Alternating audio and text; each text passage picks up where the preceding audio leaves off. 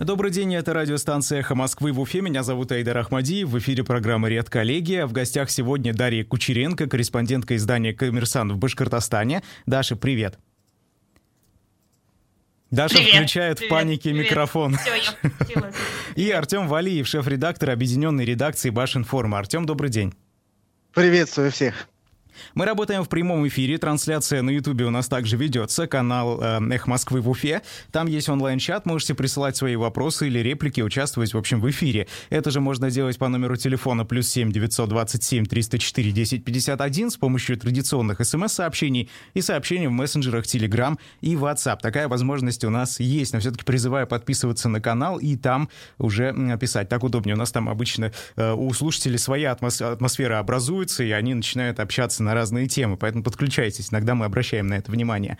А Также, прежде чем мы перейдем к эфиру, хотелось бы проанонсировать, что 15 мая в 4 часа в зале Колизео комплекса Тинькофф Холл пройдут дилетантские чтения с политологом Екатериной Шульман. Да, это в Уфе. Екатерина Шульман э, впервые в нашем городе ожидается тема «Права и вольности до первых дум. Выборы и сословное самоуправление в Российской империи». Ведущий чтение Максим Курников, заместитель главного редактора радиостанции «Эхо Москвы». А Билеты можно приобрести на сайте Кассир.ру и офлайн э, в кассах Тинькофф Холла. Количество мест ограничено, там уже довольно активно раскупают, поэтому приходите, пообщаемся. Ну а план у нас, э, редколлегия, сегодня э, таков. Э, Сначала топ-3 материала за неделю, которые набрали больше всего просмотров или прочтений на сайтах наших СМИ. Далее события недели обсудим на наш субъективный взгляд, какие события стали самыми важными. Подробнее обсудим, как создавались материалы касаемо этих событий и так далее. И такой бантик — это заголовки и цитаты недели в самом конце эфира. Если успеем, обязательно а, то, что выбрали, прочитаем и представим вам. А пока что начнем с топ-3 материала за неделю.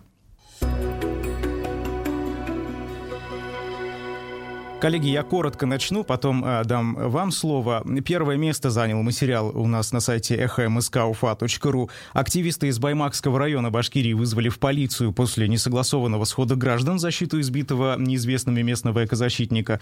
Мы про эту историю, возможно, поговорим тоже. А Второе место. Прокуратура Башкирии передала обращение председателя Республиканской общественной палаты Ростислава Мурзагулова, то бишь, а, с требованием проверить действия бывших членов запрещенной в России организации Башкорт Министерство культуры. Ну вот так вот, да, там эта история получила развитие, мы об этом тоже дополнительно писали. Сегодня, я надеюсь, эту тему мы тоже затронем, поговорим, дов- довольно интересно. И третье место. Протестующие против строительства высотки на улице Конституции уфимцы объявили бессрочную голодовку. Они намерены сидеть на, цитата, оставшемся клочке земли. Вот так. Эта история тоже получила уже э, свое развитие, но, по крайней мере, именно эти материалы набрали больше всего просмотров и прочтений на нашем сайте.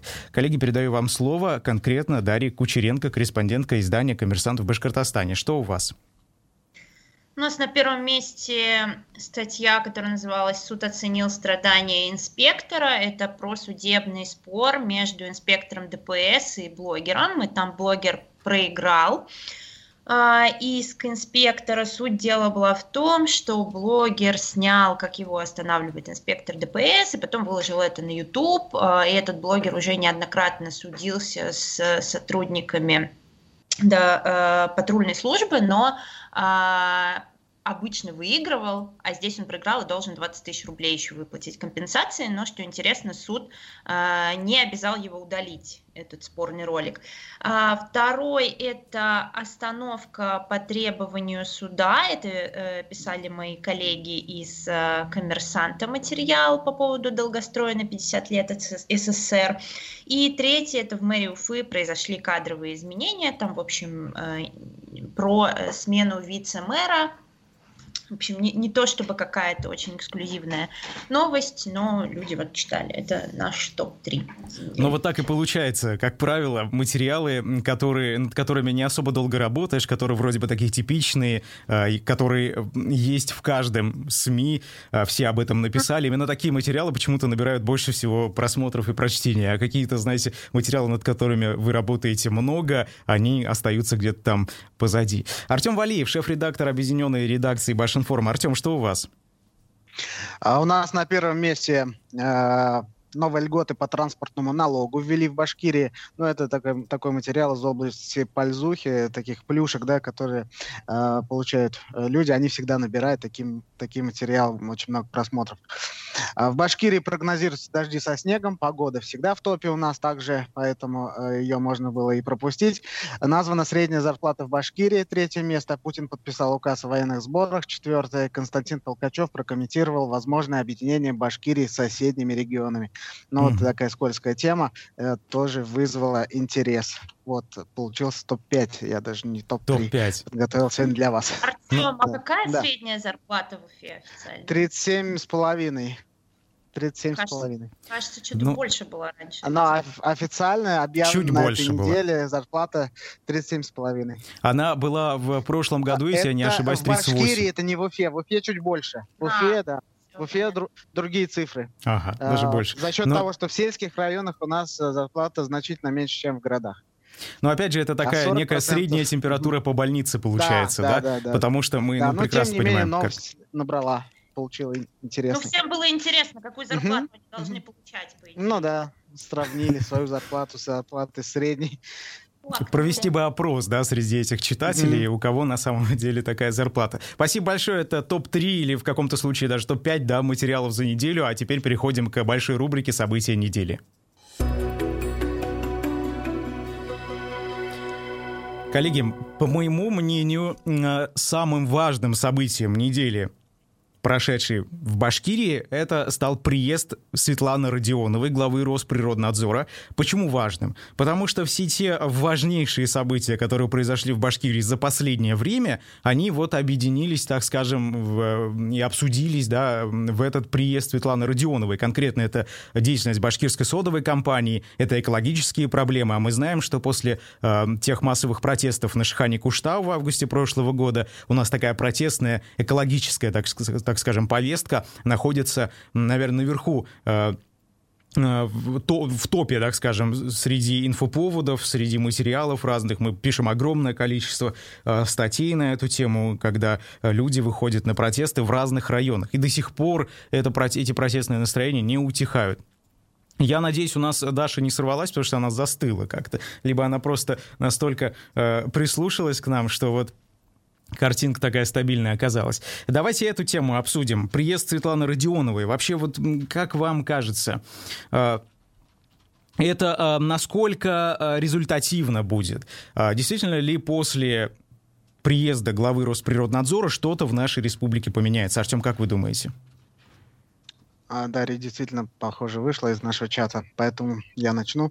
А, да, действительно, э, согласен с вами, что это самая главная тема на этой неделе. Тем более наш э, главный ньюсмейкер, э, глава республики Ради Хабиров, находится на отдыхе, поэтому приезд федерального чиновника оказался в топе один по важности Э, политической повестки.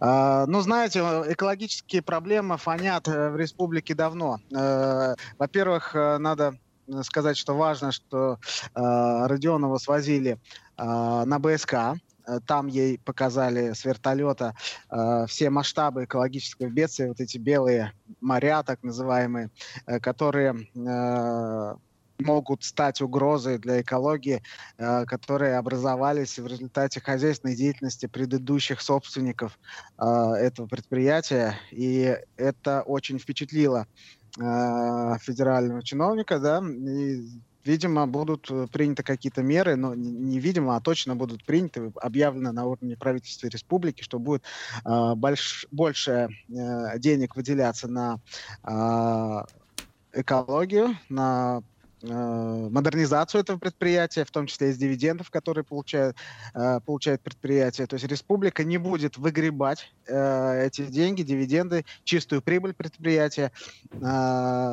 являясь теперь крупным акционером, а будет направлять эти деньги первые годы владения на дальнейшую э, модернизацию производства с тем, чтобы э, экологический вред э, это предприятие наносило меньший. Вот, а затем уже, возможно, в каком-то обозримом будущем, когда модернизируется оборудование, когда поменяются технологии, возможно, да, когда решится сырьевая база, вопрос сырьевой базы э, содовой компании, тогда, возможно, уже эти дивиденды направлять на социалку. Но э, правительство четко дало понять, что вначале будет модернизация производства, которое давно Но мы, во всяком делалось. случае, Артем, надеемся на то, что именно вот так будут потрачены эти деньги, заработанные башкирской содовой компанией. Будем надеяться, что действительно да. какой-то результат а, будет после приезда Светланы Родионовой. А, Даша, вот а, твое мнение, пожалуйста, о приезде Светланы Родионовой. Вообще, питаешь ли ты какие-то а, положительные эмоции? Считаешь ли ты, что это улучшит ситуацию действительно? Или вот как многие в интернете пишут, покричали, покричали, приехали, уехали и забыли? Да, я, кстати, я прошу прощения, у меня тут падал интернет, и я не слышала. Айдар, что ты сказал главным событием недели? Приезд Светланы Родионовой, э, главу, глава Росприроднадзора. Я поняла, да. Ну, я скажу по поводу приезда и скажу по поводу того, что я считаю главным событием. А, нет, круто, конечно, что всех там поставила на место. Э, я смотрела это и читала ее яркое такое, сильное. Но э, у меня вопросики здесь, э, где был Роспотребнадзор все эти годы, он что, не в курсе был про эти белые моря, что ли? Они вообще-то годами там скапливались. И меня в таких историях всегда смущает, что а, вот отобрали у БСК право разрабатывать Куштау, с чем я согласна, да, а, но а, теперь можно, значит, их ругать. Вот можно теперь проводить такие собрания, можно, чтобы приезжало федеральное ведомство и говорило, ах, какие вы нехорошие, у вас тут вообще ничего не современно, и вообще, а, когда вы уже представите проект э, переработки этих отходов. А Роспотребнадзор не в курсе, что ли, был, э, что нет проекта переработки? Что Росприроднадзор. Угу. Росприроднадзор, да, я прошу прощения. Росприроднадзор, конечно. Вот.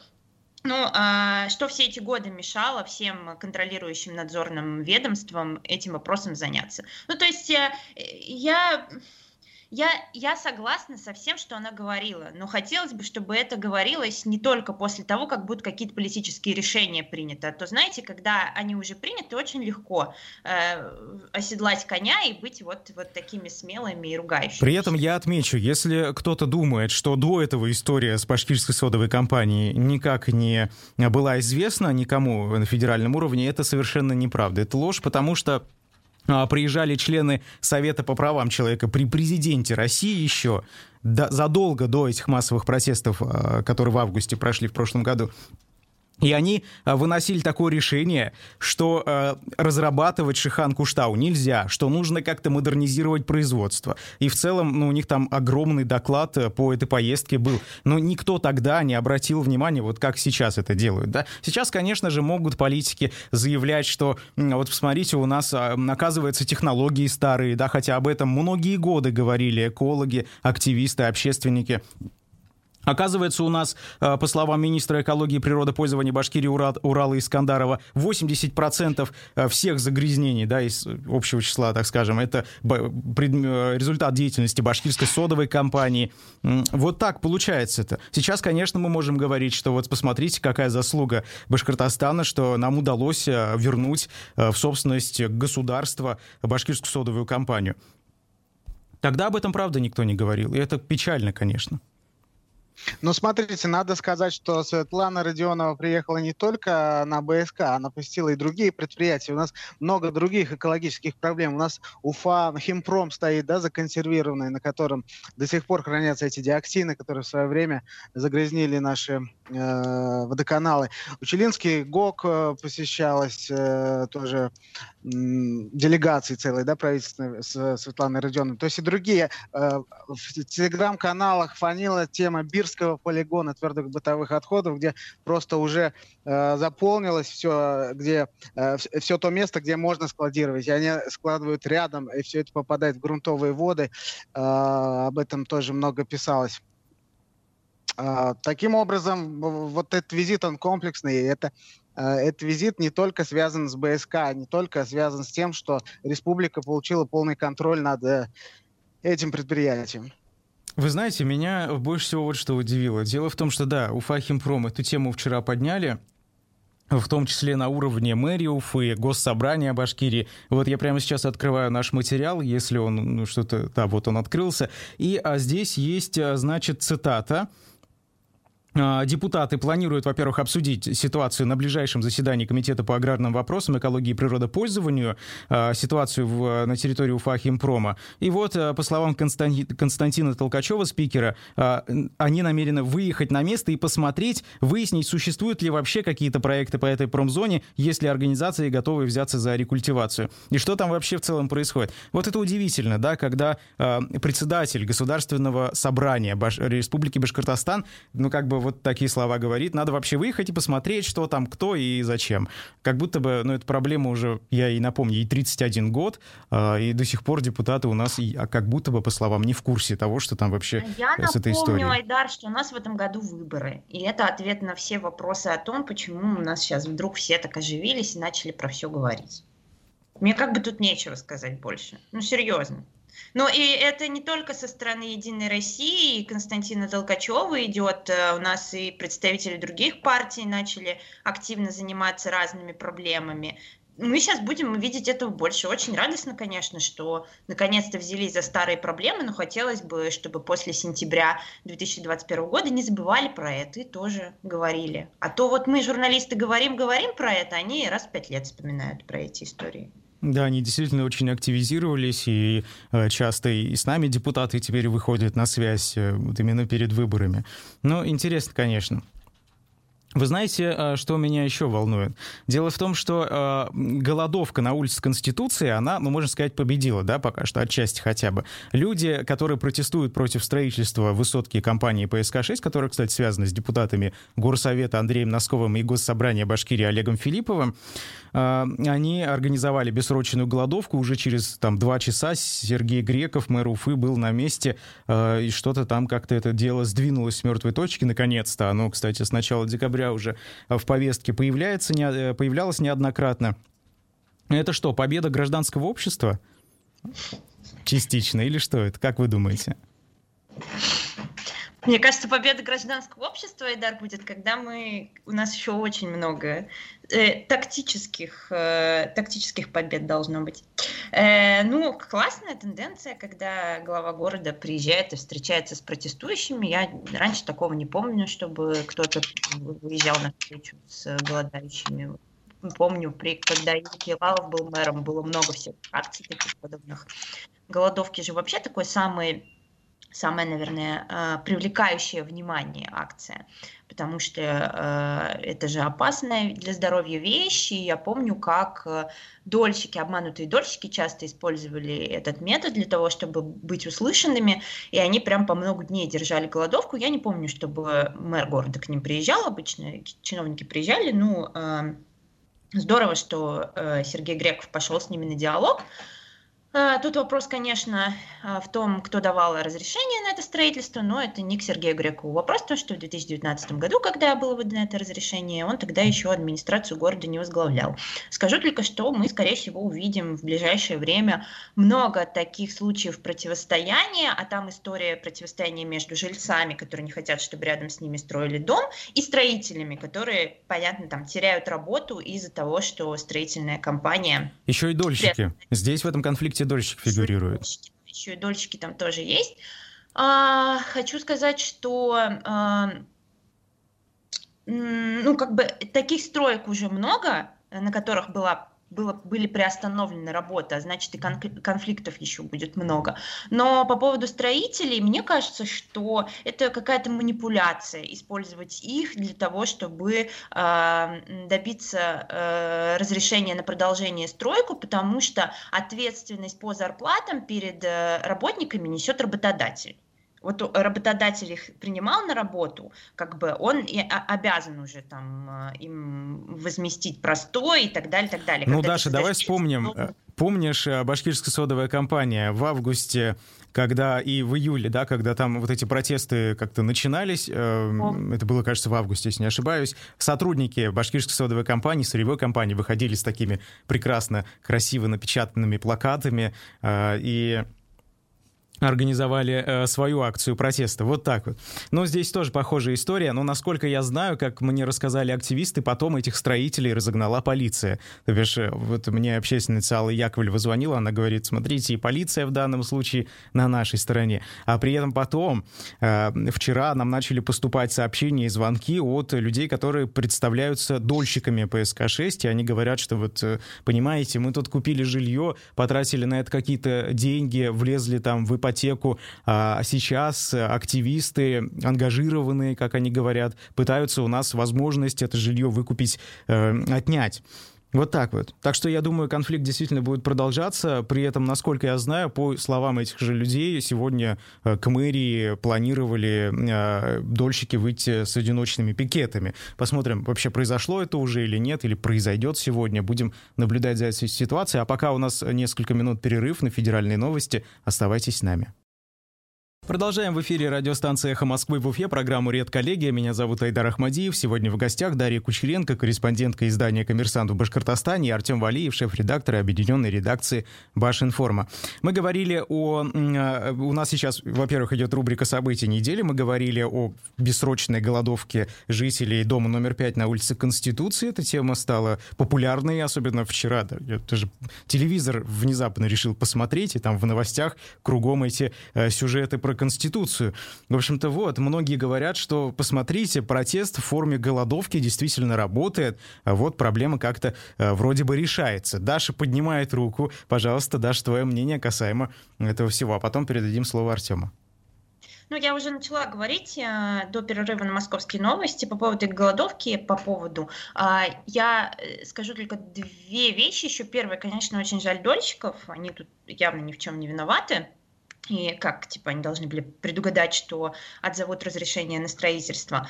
А, и сейчас же уже создали специальные, э, специальную систему, да, страховую для того, чтобы защитить э, вот такие вот дома. Но я не знаю, входил ли, входил ли это, этот дом, который строит ПСК-6 в эту программу. И вторая вещь, э, вот меня зацепила фраза Аллы Яковлевой, которую ты процитировал, э, про то, что вот даже полиция за нас.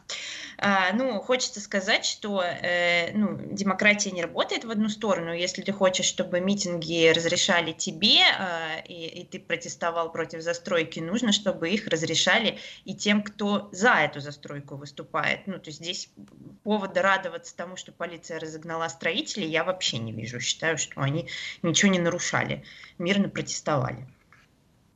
Однозначно, да, я тоже с тобой согласен, потому что право на мирный протест без оружия имеет любой гражданин России по Конституции Российской Федерации. А, ну вот ты имела в виду эскроу счета, да, это безопасная да. возможность, это как бы не те самые дольщики, которые были раньше, которые при э, банкротстве застройщика теряли деньги, теряли вообще все, да, и становились так называемыми обманутыми дольщиками. Сейчас эти люди, у них деньги хранятся на счете, который, э, не, до которого, у, у застройщика к этому счету нет доступа э, до определенного времени. Насколько я знаю, эта история с э, объектом на Конституции, объектом ПСК-6 тоже как раз-таки вот с помощью такой схемы э, работает. Так, э, Артем, пожалуйста, ваше мнение касаемо этой голодовки. Как вы считаете, вообще как оцениваете произошедшее? А, знаете, я оцениваю, что это определенная э, эта ситуация позволила мэру Грекову, который относительно недавно работает, а, показать свою такую политическую инициацию. То есть, по сути, он а, быстро приехал, быстро среагировал, быстро решил проблему. Ну, по крайней мере, какое-то промежуточное решение да, принял и Э, снял накал непосредственно да, э, этого протеста. Поэтому здесь э, нужно сказать, что мэр действительно демонстрирует свои лидерские качества. Как бы это одна из первых таких ситуаций, в которой он мог проявить свои деловые качества. И по которым мы можем судить. При этом он не пиарится на этой проблеме, э, как это делал, например, Елалов. Мы не видим его э, там на всех э, каналах из каждого утюга, на всех каналах телевидения. Э, э, он отсутствует в публичном поле в обычное время, а когда где-то появляется проблема, он через два часа там появляется. Вот, я думаю, что это э, э, с политической точки зрения его э, определенный успех. Ну, я бы тут, конечно, не стала такую риторику восхищения в адрес Сергея Грекова говорить по поводу того, что вот он не ну, пиарится. Но, по крайней, по крайней мере, он все правильно сделал в этой ситуации с точки зрения паблика, да, присутствия быть, но... в публичном поле. Артем, я а... думаю, что... Я могу сказать, да? Э, я думаю, что он э, не, э, не так публичен, как Эрик Елалов, не потому, что он там хитро рассчитал, как бы не светиться часто, а потому, что он такой человек. Ну, как бы я была на пресс-подходе к Сергею Грекову, когда его назначали, и он не то чтобы любит общаться с журналистами, не то чтобы так уверен в себе, как Эрик Елалов, чтобы выходить и постоянно себя публичить. Поэтому, ну, тут призываю быть объективной все-таки к его персоне. Угу. Ну, а, согласен, может быть, личное качество тоже имеет значение. Угу. Пока мы с вами а... здесь разговариваем, а, дело в том, что Росфинмониторинг внес а, движение штабы Навального в перечень экстремистов и террористов. При этом решения суда по этому делу еще не было, но уже эта организация... При этом, кстати, вот, например, как отмечает «Медуза», такой организации юридически вовсе, вовсе не существует. То есть какие штабы Навального, что это за движение, да, вот пока непонятно, будем разбираться, как-то изучать. Я хотела как раз об этом сказать, потому что я свое событие недели не назвала в этой рубрике еще.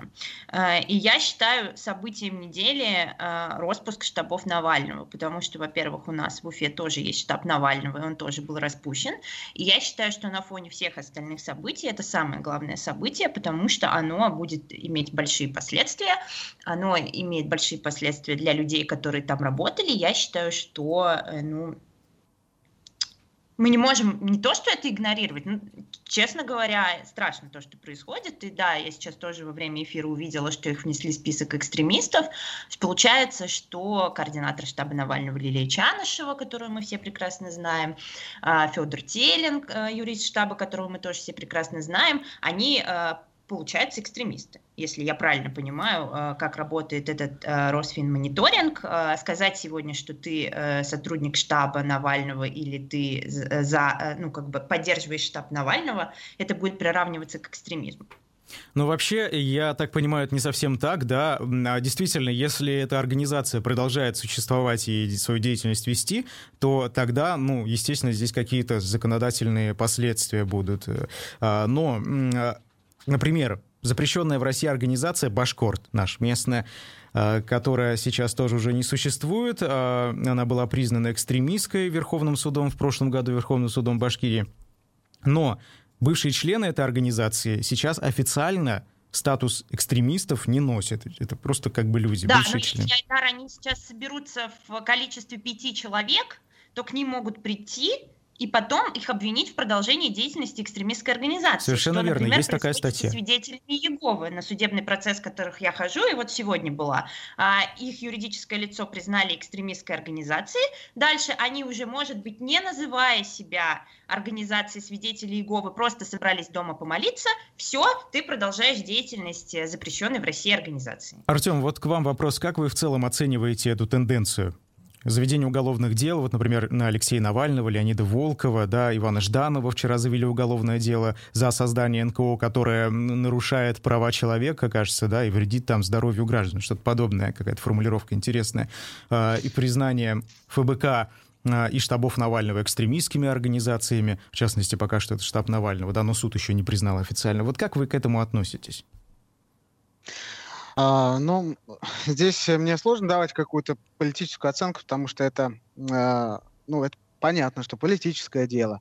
А, все, что происходит вокруг штабов Навального, это, это все а, ситуации, за которой мы наблюдаем. Но надо э, вспомнить, что перед э, вот последними несанкционированными публичными мероприятиями штаба Навального наши лидеры, республиканские лидеры покинули республику, да, покинули страну даже некоторые. То есть э, они понимали, что все к этому идет, и в принципе, э, как Навальный понимал, что приехав в Москву, он сразу будет взят под арест, э, также лидеры штабов Навального, я думаю, прекрасно отдавали себе отчет, что рано или поздно эта организация будет э, запрещена в России, рано или поздно она будет признана экстремистской. Э, хотя суды еще идут, сейчас пока этого не произошло. Э, решение судов обратной силы не имеет, поэтому если люди в ней состояли ранее, они никакие не экстремисты, если они не продолжают, как Дарья правильно сказал, деятельность после вступления в силу э, запрета на деятельность организации. Поэтому здесь мы наблюдаем за этой историей, история в юридической плоскости, э, теперь э, в, в политической плоскости, что называется, все все понимают. Вот, поэтому э, личное, личное мнение у меня на этот счет есть, но я бы не хотел его озвучивать, потому что, ну, возможно, оно э, не, не для эфира. Угу. Хорошо. У меня но... есть, конечно, вопросы к Башинформу. Как вы считаете количество участников на акциях? 60 человек. Да, да. Артем, кстати, что это за 60 человек? Смотрите, я, да, объясню. 60 человек — это была информация именно с площади. Вот там э, акция была заявлена, несанкционированная, на площади перед городской мэрией. На городской мэрии, э, на площади можно было по камерам фонета посмотреть. Действительно было мало народу, но в силу того, что ее просто огородили полицейские и Росгвардия, и на нее просто было сложно попасть, доступа не было к площади. Поэтому вот эти 60 человек каким-то образом там оказались. Вот это была информация именно с места первоначального заявленного э, проведения этого мероприятия. Но при этом материал был опубликован, насколько я знаю, явно не в начале да, этого, а, этой акции протеста, Еще а чуть позже. Да, и процесс начался... Подавалось, протест, как да, вообще протест, в целом приняли э, участие? подкреплялся в процессе вот этого шествия. В процессе шествия, конечно, там уже э, были сотни людей. И э, информация, которая на Башинфоруме была опубликована на следующий день, уточненная информация, она уже содержит корректную цифру. 600. А, в несколько сотен, да, э, человек. То есть 60 человек это первоначально. В первые часы мероприятия, да, были на площади перед городской мэрией. А, а остальные присоединившиеся, их посчитать было очень сложно вот в моменте, да, поэтому потребовалось время. Мы ссылаемся на э, статистику правоохранительных органов. Им тоже нужно было отсмотреть камеры, там видеонаблюдение, да, с тем, чтобы посчитать по головам, что называется, да, есть методики подсчета. Поэтому на следующий день мы дали уже, по-моему, там 400, если не ошибаюсь, или 500 человек. То есть э, общее количество э, в итоге э, в информационном агентстве было, было отражено корректно, но поэтапно. Артем, Артем а знаете... а вам а, правоохранительные органы по запросу предоставляют информацию о количестве участников акции? Или они вам сами присылают? Нет, по запросу. Просто нам, вот, например, я в коммерсанте работаю, МВД mm никогда не комментирует количество участников. Очень а, жаль, знаете, что... мы не только Нет. с МВД общаемся, мы общаемся с другими правоохранительными органами, в частности, Совет общественной безопасности при главе республики, а, и поэтому собираем информацию из разных источников. Она иногда может из разных источников разнится. В одном месте говорят, что здесь 60 человек, имея в виду только площадь перед городской мэрией. В другом месте или на следующий день уже нам сказали, что это было несколько тысяч, потому что присоединились в ходе шествия. То есть здесь все, все правильно. Агентство работает в режиме нон-стоп, поэтому публикует информацию по мере ее поступления. Ну вот, то есть у вас по... используется несколько сразу источников, да, но при этом источник да. в виде там Они журналиста, который работает, который работает на месте событий, говорит о том, что там принимало участие несколько тысяч человек, а не сотен. Но этой, инф- этой информации я просто на Башинформе не видел. Ну, то есть есть какой-то отбор, Про, я про несколько понимаю, тысяч у нас нет информации подтвержденной. У нас а не было корреспондента на месте. Нет. Да. Угу. Как вы определяете? Хорошо, а, что, коллеги. Как определяете значимость события, на которое можно отправить? А, ну, во-первых, не отправляли мы, потому что эта акция несанкционированная, это раз. А, но журналисты имеют право работать на любых акциях, э, это, это понятно. Но а, мы а, понимали, что мы увидим картинку, с камер Фанета, с камер э, других э, каких-то городских, да, мы получим официальную информацию о правоохранительных органах, э, заранее договариваясь о том, что они нам дадут эту информацию. То есть мы понимали, что все, э, полную информацию об этом мероприятии мы узнаем, не находясь на месте. Хорошо, а, коллеги, мы немножечко э, неделю перепутали сейчас, да, мы с вами обсуждаем события прошлой недели, позапрошлой уже, не, ну, получается, пока должны обсуждать текущий, так скажем. Что у вас еще, какие события вы бы хотели обсудить? Вот, э, Дарья, пожалуйста, что ты, бы, ты бы еще выделила? Ну, про, если уж мы заговорили про акции, я бы сказала про свой материал, который, который я писала про то, что на Единую Россию, ну, точнее, нет, я не буду говорить на Единую Россию, на организаторов акции «Спасибо врачам», концерта «Спасибо врачам» был составлен административный протокол о э, нарушении санитарно-эпидемиологических норм. Этот концерт прошел в конце марта возле Русского драмтеатра. Э, на него пожаловался общественник Иван Абаев, э, и из одного из ответов, которые он получил, следовало, что отдел полиции номер 6 возбудил административное производство на организаторов. Я пыталась выяснить, э, кто организаторы. Забавно, что «Единая Россия», которая так пиарилась за счет этого концерта и очень широко его анонсировала у себя на сайте, в соцсетях. Э, в момент, когда узнала, что составлен административный протокол, начала говорить, это не мы, мы там вообще вот мимо проходили практически. Врачей позвали и все, а организовывали все не мы. Я вот отмечу, э, Даша, я тоже, когда прочитал ваш материал, был немного удивлен. А удивлен вот по какой причине. Дело в том, что за несколько часов до этого мы тоже написали небольшую заметку для выпуска новостей на «Эхо Москвы» в Уфе. И тогда Рустем Ахмадов Мадинуров сказал лично мне по телефону, я у него так и спросил прямо, «Единая Россия является организатором концерта?» Он сказал «да».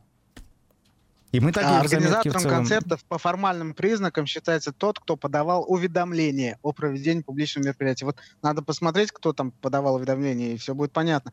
Я не знаю, Единая Россия, не, не Единая, но, Нет, по крайней не... мере, де- действия полиции здесь э, э, достаточно правильные с той точки зрения, независимо от организаторов, независимо от того, э, кто это э, партия власти, либо это оппозиция, был составлен протокол, то есть раз нарушения были, э, виновные будут наказаны. То есть это не, избир, не избирательный подход конкретном, э, в конкретном городе, в конкретной республике.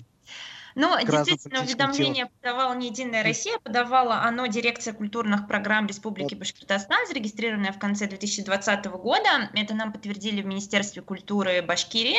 А, но Единая Россия анонсировала этот проект на своем, э, этот концерт на своем сайте как э, часть партийного проекта «Наша забота». И Возможно. говорила, что концерт стал прекрасным подарком жителям. И давайте я напомню, что у нас составляют протокол за э, соорганизацию мероприятия просто за репост пост ВКонтакте или в Фейсбуке, да, если это какая-то акция протеста. А тут как бы, ну, вот Единая Россия ни при чем. Полиция это действует в юридической плоскости. То есть если заявлено оно, как организатор, да, вот э, эта организация, значит, она и виновна. Нет, ну смотрите. в уши, когда они рассматривают другие э, акции и мероприятия. Ну, например, несогласованная акция протеста за освобождение Алексея Навального, да, а, по статье за нарушение правил организации были привлечены и активисты, которые совсем никак к штабу Навального в Уфе э, не относятся. Это, конечно, удивительно. Ну вот, например, тоже в Баймаке в воскресенье прошла акция протеста. Э, люди, пришедшие, требовали расследовать нападение на экозащитника местного Ильдара Юмагулова. Там примерно 400 человек собралось. Акция тоже была не согласованной, хотя пытались они согласовать, все-таки уведомляли э, мэрию, администрацию района. Вот. И потом полиция вызвала к себе на беседу Урала Сагитова, того человека, который это уведомление и подавал, и которому отказали. Ну, пожалуйста, мы видим, как э, очень быстро, очень оперативно, знаете, расследуются эти дела, когда кто-то организовывает акцию протеста, а не концерт. Вот так. Но, кстати, общественник из Башкирии Альберт Рахматуллин подал в суд на МВД и подполковника уфимской полиции Ильдуса Шангареева за отказ признать его задержание после выхода из спецприемника. Это тоже интересно, потому что Альберта Рахматуллина выпустили 31 января после того, как его наказали тоже за организацию э, несогласованного мероприятия в Доме Республики, когда пришли пенсионеры в основном и сказали, что вот у нас высокие цены и требуем встречи с Радием Хабировым, э, пожалуйста, его пригласите. А Альберта Рахматуллина тогда задержали, арестовали, 31 января выпустили и сразу же снова задержали прям э, при выходе из спецприемника. Эта видеозапись везде разлетелась, но когда Альберт Рахматуллин спросил, а в чем-то, собственно, дело-то, да, отправил обращение, Ему из полиции Ильдус Шангариев, подполковник, ответил, что «а вот не задерживали мы вас, не задерживали и не доставляли». Вот так, не было этого ничего. А, Айдар, я про МВД еще хотела сказать, э, не про Альберта Рахматуллина, э, чья история, да, безусловно, заслуживает э, внимания, и мы, мне кажется, неоднократно ее уже в эфире их обсуждали.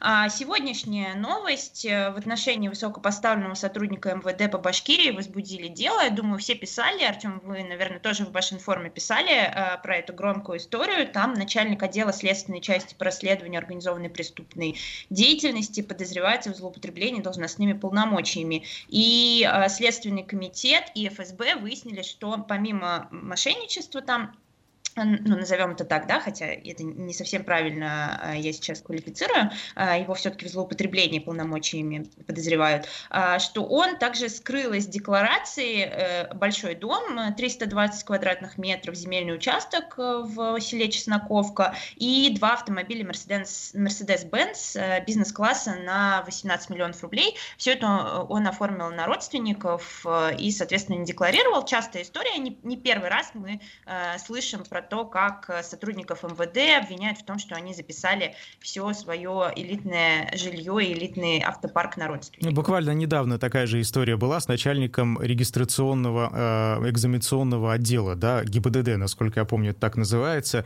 Но, кстати, Даш, ты забыла упомянуть квартиру в элитном доме в Уфе. Еще квартирка, да. Да. Вот. Ну так, для полноты, так скажем, пакета.